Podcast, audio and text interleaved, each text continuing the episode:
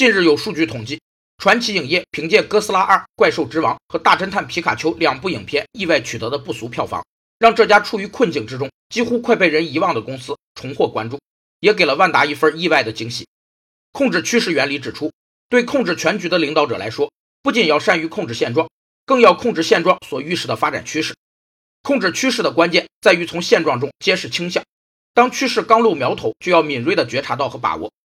通常，趋势是多种复杂因素综合作用，在一段较长时期内逐渐形成的，并对管理工作成效起着长期的制约作用。趋势往往容易被现象所掩盖，不易觉察，也不易控制和扭转。但趋势一旦形成，再控制就晚了。因此，有效的控制系统应具有预警功能，并在出现某种危险信号时迅速采取措施。